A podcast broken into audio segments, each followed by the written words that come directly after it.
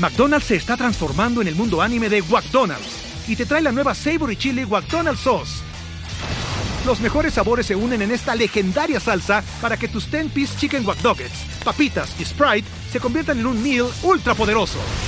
Desbloquea un manga con tu meal y disfruta de un corto de anime cada semana. Solo en McDonald's. ba baba go! En McDonald's participantes por tiempo limitado hasta agotar existencias.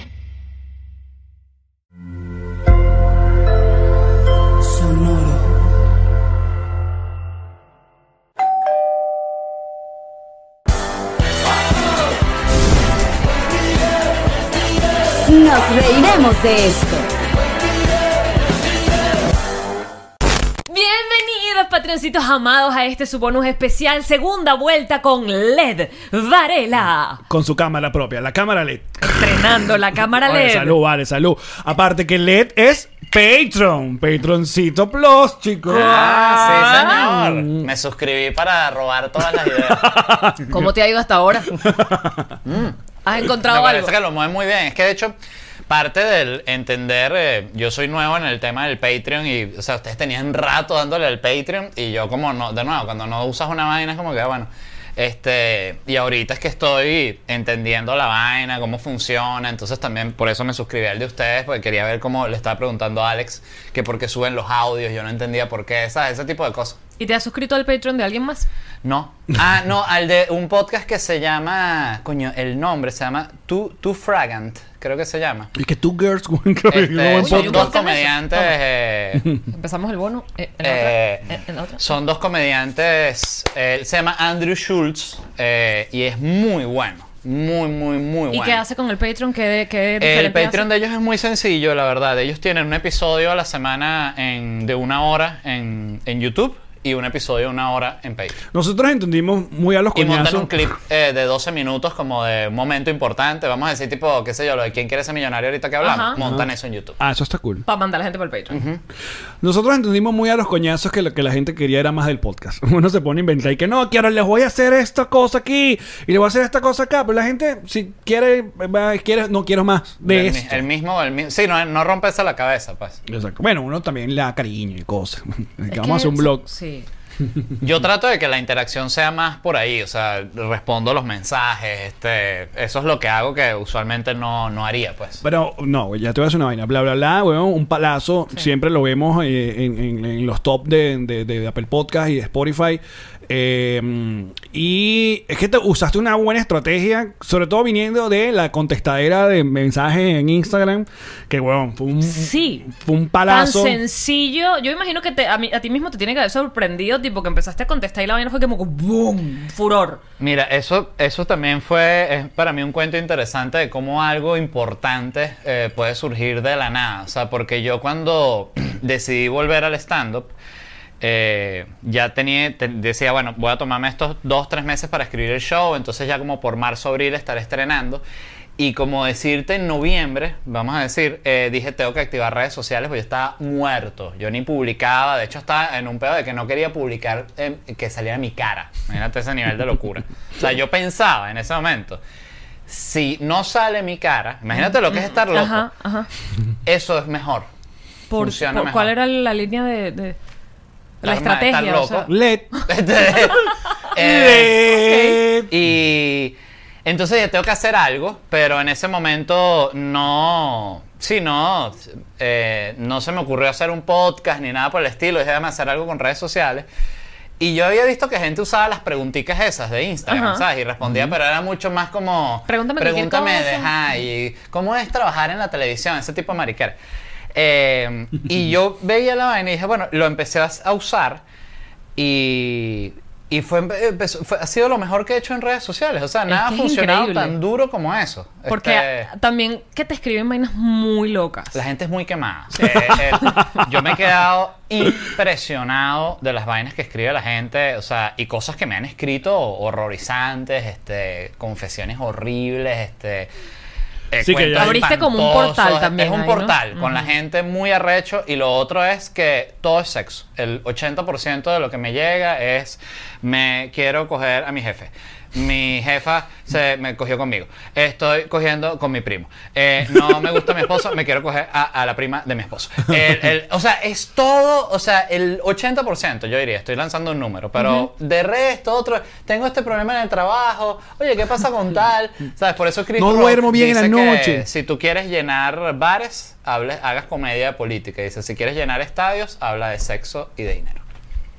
Anota ahí. No tengo con qué, no tengo con qué anotar. Entonces, en vez de andar sacando mascarilla, ponte a sacar una línea de condones, de vibradores, una Tenía vaina de esa. dema- demasiado tiempo sin, sin tomarme Tomarte un roncito. Un ron. Es que has sí, estado tomar- encerrado, ¿no? ¿No? ¿De cuánto tiempo tienes sin salir de la casa? Como un enfermo. No, he salido, este, un poquito. Este, lo que pasa es que, coño, también en Miami, ¿no? Este... Verga, está una locurita. Está en una locurita. Entonces, este, yo prefiero estar en mi casa. Yo igualito siempre he sido muy, muy de estar metido en mi casa todo el tiempo. Y de jugar, Hacemos- y Aquí de jugar jueguitos. rumba, me chamo. gusta Eh, jugar. ¿Y te, qué, caja- qué- qué fue que te compraste? ¿Te compraste por fin qué? Me compré el famoso Call of Duty Modern Vaina eh, que jugué con José. Qué risa. Este, le digo, me lo compré y José me escribe, mira, te compraste la vaina, ya la voy a descargar y tal. Entonces, este, como dos viejos que nos dio pena, estuvimos fácil una hora solo para abrirnos el usuario, entender cómo podíamos meternos en un mismo equipo para salir juntos, toda la vaina. Estuvimos como una hora y finalmente salimos en la vaina del Battle Royale, ¿no? Cayendo en paracaídas y vaina. Y me reí demasiado, la verdad, porque es que fue una, fue una locura. O sea, la gente en el juego es igual que en la vida real. O sea, yo era así como que súper meticuloso y que, José, vamos a entrar aquí y tal. Y yo estaba así como revisando nada y ni volteaba. Y Y que, José ¿dónde con una está? Y estaba. José afuera, solo así que, caminando por un monte así. El mundo virtual mm, hace mímica del, del Del real. real. ¿Dónde estabas tú cuando te llamaron? O sea, cuando te dieron la noticia de que, que, que había... sí, porque justo estábamos hablando en el episodio 200 de qué estábamos haciendo nosotros cuando nos llamó Luis. Este. No, no, eh, yo eh, eh, pre- voy a preguntar cuando nos enteramos lo de José, de que lo habían metido preso. Entonces ya va, no me quites la...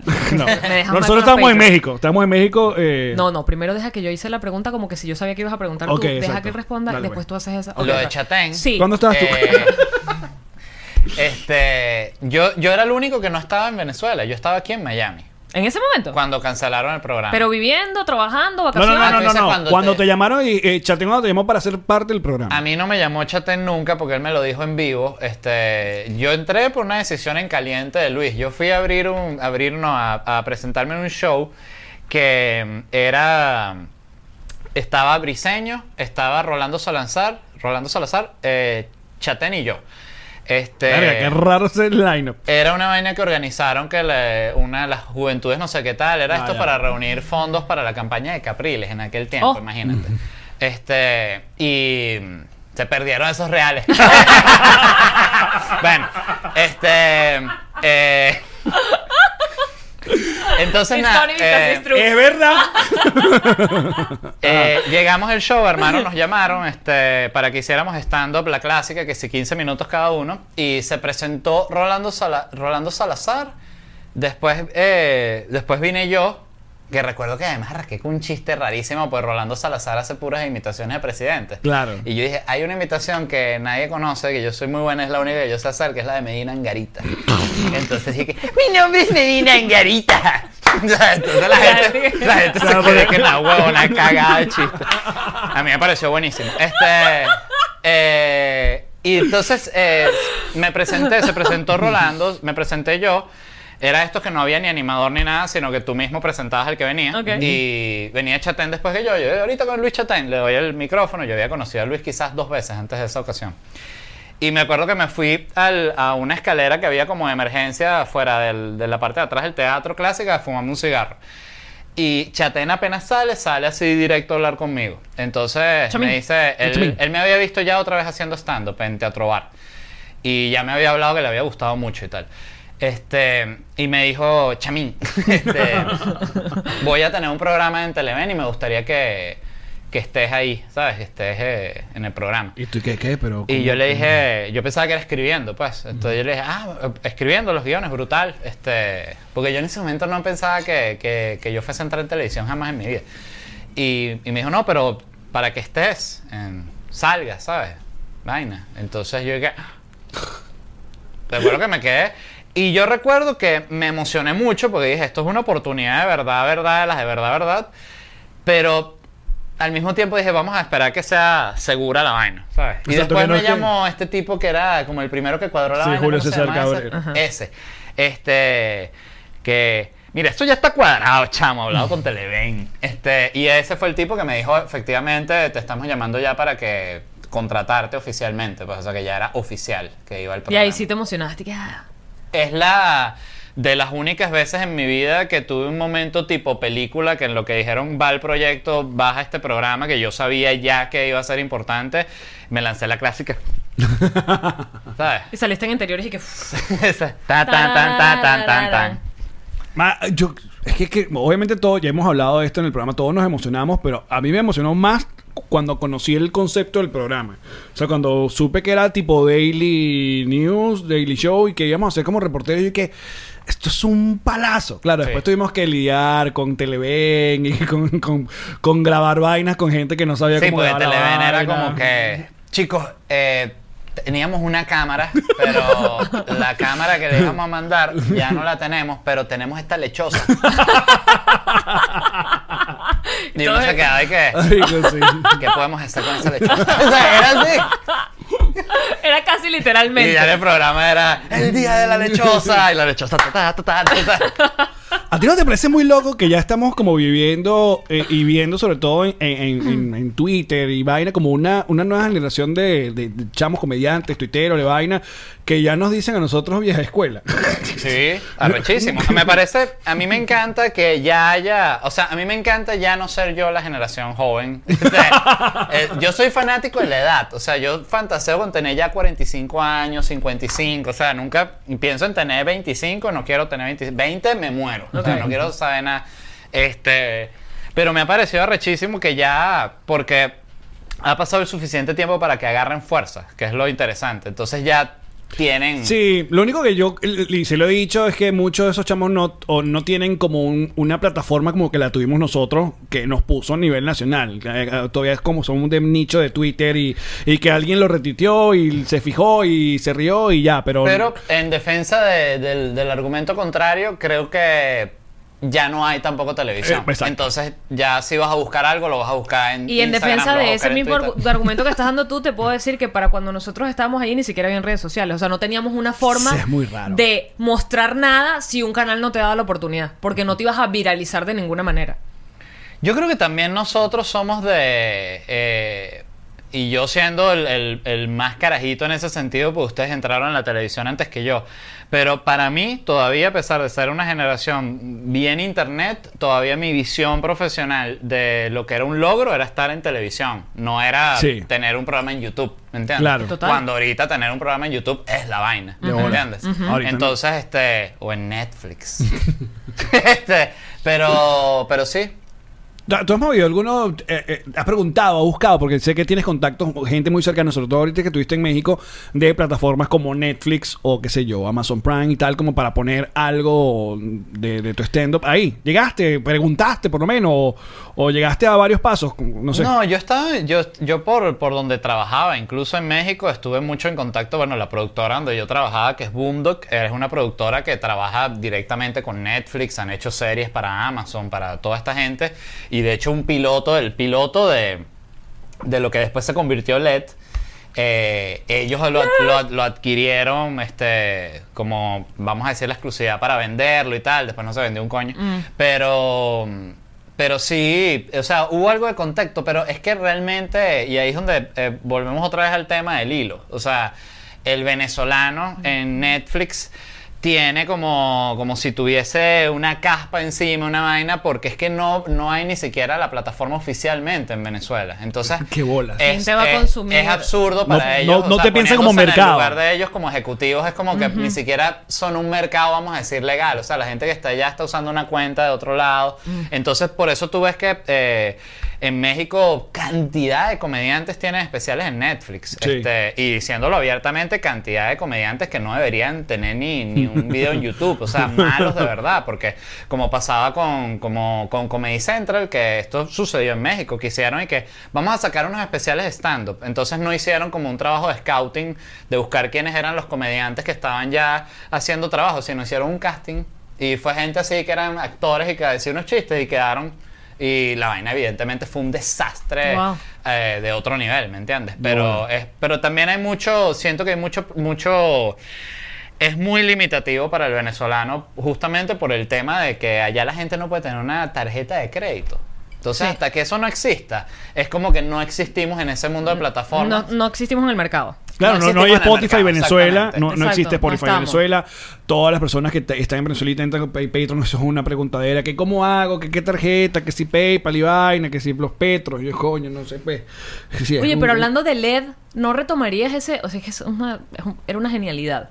Pero O sea, tú dijiste que es muy complicado. Hacer sketch es un Hacer trabajo. sketch es un trabajo muy fuerte, lleva mucho dinero, este, el proceso es demasiado grande, demasiado pesado para El la resultado. retribución.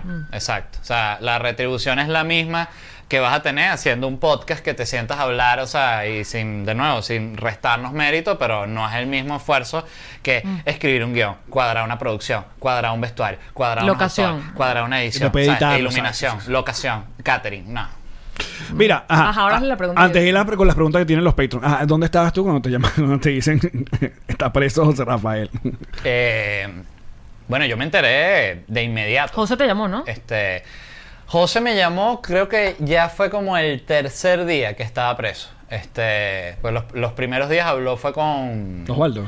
con Osvaldo, con Silvia y con el abogado, evidentemente. Este, yo me quedé loco cuando me enteré. O sea, además que fue Creo que a nosotros fue una vaina que cortó mucho porque José la- estaba haciendo esta gira, estaba presentándose arrechísimo, o sea, este, yo estaba de gira también. Venía de caminante. Eh, además, venía de caminantes, este, y fue una vaina que fue como, en cierta forma, vamos a decir como un golpe de realidad en el sentido de lo que es la vida, pues. Claro. De que pasan vainas que son obstáculos, candela, o sea, que te puedo pasar a ti. Y- me pudo pasar a mí un millón de veces, y eso fue el parte del, del, del susto que, que viví cuando me enteré, ¿sabes? Que fue que, que me quedé como que, que bolas la cantidad de veces que yo pude estar en esa En misma esa situación, situación. y no me tocó. De bola. McDonald's se está transformando en el mundo anime de McDonald's y te trae la nueva Savory Chili McDonald's Sauce. Los mejores sabores se unen en esta legendaria salsa para que tus 10-piece chicken wack papitas y Sprite se conviertan en un meal ultra poderoso. Desbloquea un manga con tu meal y disfruta de un corto de anime cada semana. Solo en McDonald's. Badaba baba, go! En McDonald's participantes por tiempo limitado hasta agotar existencias. Además, pero también todo ese viaje que José estaba haciendo eh, por, por Estados Unidos era. Le pasaban como muchas cosas. eh, esto es medio. Nada, esotérico, si quieres llamarlo, pero yo siento que el- la energía que le estaba moviendo era una energía que estaba yendo a un mal lugar. Le robaron eh, toda la ropa que se había comprado con la sí. plata que tenía, porque la deja fuera, ok, sí, es una estupidez, pero ¿por qué él habría de pensar, no, yo la puedo dejar aquí y no la van a robar? Y se le dañó la, la camioneta, la chocó, la, la- la tropezó contra algo, ¿sabes? Era una camioneta prestada. eh, no, le- les. eh, como un pedo que les rompieron un retrovisor, ¿no? Ajá, el retrovisor, que lo tuvo que ir a cambiar, pero sabes, no, es una camioneta que te están dando como para que, para que hagas el show, para que ruedes. O sea, estaban como pasándole tantas cosas que cuando finalmente lo agarran es como, verga, este era el desenlace, o sea, este era el final de ese viaje. ¿Realmente cuál era el, el final de ese viaje? Claro, obviamente cuando nosotros recibimos la llamada, creo que a nosotros también nos medio... eh, ¿Cómo se llaman? Eh, eh, nos desencajó todo ese viaje que estábamos en México y creo que esa vibra... Porque fue que llegandito, aterrizando, que nos tiraron la llamada y nos dicen la gravedad. Porque una cosa es... Ah, bueno, está detenido y uno piensa lo que pensó todo el mundo. Bueno, una fianza, una vaina. y- Eso era lo que yo pensaba. Yo dije, Bueno. no, pagan la fianza como en las películas. O sea, entonces nos están Pagan llamando la para pedir plata. Y y bueno, mañana ya está aquí José, pues. Y no. Pero fíjate, eh, como todo en la vida que tiene una, un balance, el, el valor que tiene el show de José, este, sin robar a nadie, Marico, qué bolas como especial de stand-up, eh, es bestial. Es una bestialidad. Es bestial, o sea, y es realmente universal. eh, se- mira, de nuevo, se me ponen los pelos de punta, es muy arrecho. Entonces, Sí. él tiene ahí un cartucho gigante eh, que lo tiene. Y Porque lo tiene gracias a que sucedió eso. Y por, gracias a que sucedió eso y que él tuvo la capacidad de buscarle el, el- el contenido humorístico a una experiencia Terrible, escalofriante. claro. O sea, porque puede salir de ahí. Y es genuinamente cómico el show. Es o sea, muy bueno. Cómico, cómico. Es muy cómico. bueno. Marico, la escena, no quiero hacer spoiler, pero, la escena de tu llamada con él, es- No, y la escena, yo de las que creo que más me reí cuando él cuenta la revisión inicial cuando él entra a la cárcel. O sea, todavía que me acuerdo y que me leva- río. o que sea. levante los pies. Ajá, que levante los... Toda esa vaina. Arrechísimo. Pero ¿tú cada vez cuánto hablabas con él en la cárcel? Eh, con José mientras estuve en Estados Unidos, porque eh, yo después me seguí la gira y ya no pudimos hablar más. Este, pero mientras estaba en Estados Unidos hablábamos, yo creo que cada dos, tres días, algo así. Este, Y a sentías la más. responsabilidad de sacarlo del- Este, del- Pero yo fui del, del grupito de los que menos habló, porque él, él hablaba mucho con Valerie, con Osvaldo, con Silvia, evidentemente, y con los abogados. Este, eh, a mí me llamaba literal como que para joder. Bajo de exacto. Claro, para que lo sacaras del, del foso en el que andaba mental, ¿no? Me da risa porque ya cuando, o sea, las primeras llamadas sí fueron como mucho más fuertes, pero ya después las llamadas caía la, además salía en el celular, eh, penitenciaría de Ford, no sé qué mierda, no, no la penitenciaría, pero un nombre Ajá. burda raro en Texas donde estaba él. Y, y era todo un proceso porque te entraba la llamada, entonces te dice que a Te la usted van le a está llamando un recluso de ta ta ta llamado José Guzmán. Este, y entonces tú tienes que meter tu tarjeta porque es una llamada por cobro y vaina, tiene un límite. Y, y siempre que hablamos nos cagamos de la risa, pero duro. Las cárceles son tan negocio que las llamadas de las cárceles son de las únicas llamadas que, que te tienen que decir que te van a cobrar de lo cara que te va a salir. De bola. Y pueden comprar los presos. Ellos tienen como una... Tú les Sí, puedes ajá. depositar dinero y ellos por teléfono compran, pueden comprar suéter, franela, Jabones, comida, todo. Mm. Mira, voy a revisar las preguntas que hicieron ustedes acá a LED. Eh, Alejandro Palacio dice: ¿Quién fue ese desalmado que te ofreció esa chamba? Me imagino que el de escribirle a otro a otra gente. Estos son patroncitos, esta gente es si quieres, si quieres eh, confesarlo, pero si no, no, no pasa nada. No, prefiero no decir el nombre, pero fue ofensivo. ¿Por qué en el show de Chatec no le querías escribir guiones a Alex y a y a Yangma? Hablamos de ese inicio de- del programa donde ustedes, de, coño, eh, a veces no nos escribían a nosotros. El y- tema, a mí me parece el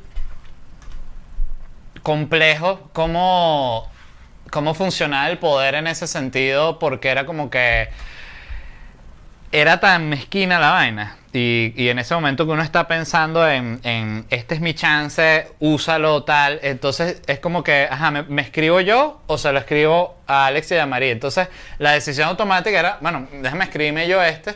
Entonces, este, pero después cuando eso se empieza a repetir y cuando ves que lo hace Manuel y lo hace José y lo hace todo, ya empieza a haber un desbalance fuerte. Entonces, este, yo en ese momento, por ejemplo, yo sí noté que había como un desbalance y por Amaris también. Que Amaris recuerdo una vez dijo, mira, ¿qué Sí. pasa?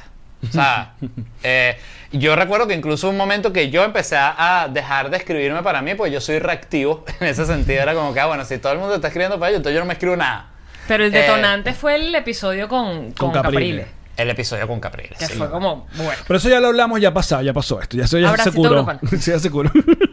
Abracito, abracito auto, abracito grupal. María Daniela dice, Le, tenemos que esperar a que salga la continuación de la serie de Luis Miguel para que vuelvas a hacer la esescena de perdón con la canción de Malagueña. ¡Wow! Increíble. Gran sketch. Ese es uno de los que más me gustan de. Increíble. De, de la- Malagueña, Además, el tipo que se salía de todos los pedos a punta de malagueña. Cantando como Luis Miguel Niño. Increíble. Qué loca esa idea, güey. La premisa es absurda. Ajá. Eh, a Luis Roberti dice, ¿tú crees que toda esa excelente calidad de venezolanos que hay fuera del, del país se pueda visualizar un futuro con una Venezuela con late nights y talk shows?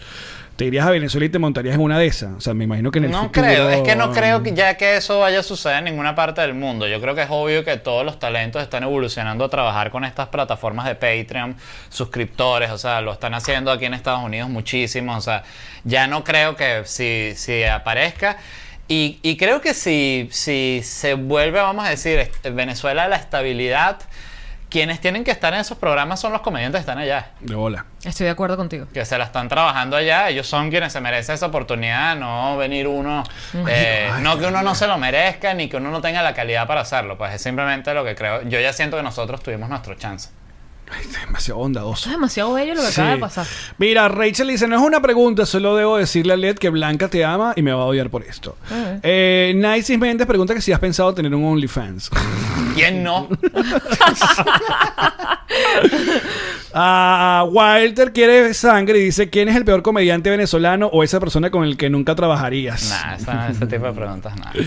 Mm, Jeffrey Roja, a tu más reciente hilo de Twitter, ¿cuál fue la mejor respuesta que recibiste? Bien sea positiva o negativa. Bueno. Eh, siento que la, la mejor respuesta que recibí fue en el sentido de otra gente que había notado que existía ese tono despectivo, pero no habían terminado de entender que era como algo generalizado. A mí me Que la era- pusiste, o sea, de verdad, yo no lo había visto. Cuando leí tu, tu hilo fue como, ¿por qué nos desvalorizamos así? O sea, ¿por qué hay este, este problema de autoestima de, Sí. de que no nos merecemos ni siquiera como audiencia? O sea, somos tan fu que yo no me merezco tener audiencia de mi propia nacionalidad O- o- o que porque sea- eso es... Que se ha utilizado como si fuera un insulto. Porque eso es un insulto, porque tener audiencia venezolana debería ser algo denigrante. O sea, cuando leí tu hilo fue como, Así mismo. Y eso fue lo que, lo que para mí fue la mejor respuesta, leer ese tipo de cosas, o sea, de gente mierda, sí, yo había visto esto, yo había, y de gente que no es artista, que eso es lo que me parece interesante, porque Que lo creo que la- si trabajas en el entretenimiento, eres artista, puedes estar mucho más en contacto con ese mood. Pero gente que no, que lo veías de afuera y dice, sí, pasa esto. Hay una, un señalamiento así, no solo del mismo artista, sino de la audiencia cuando quiere atacar. Aparte de ese, esa audiencia venezolana, a nosotros en particular nos llevó a lugares como Bruselas, Estocolmo, Dubái. Así yo vivo de Etcétera, eso. Todo etcétera. lo que tengo puesto me lo compré con, con lo de los tickets. No joda. hasta la camisa Inception de Led Varela en Led Varela. ledvarela.com. Gracias a Whiplash.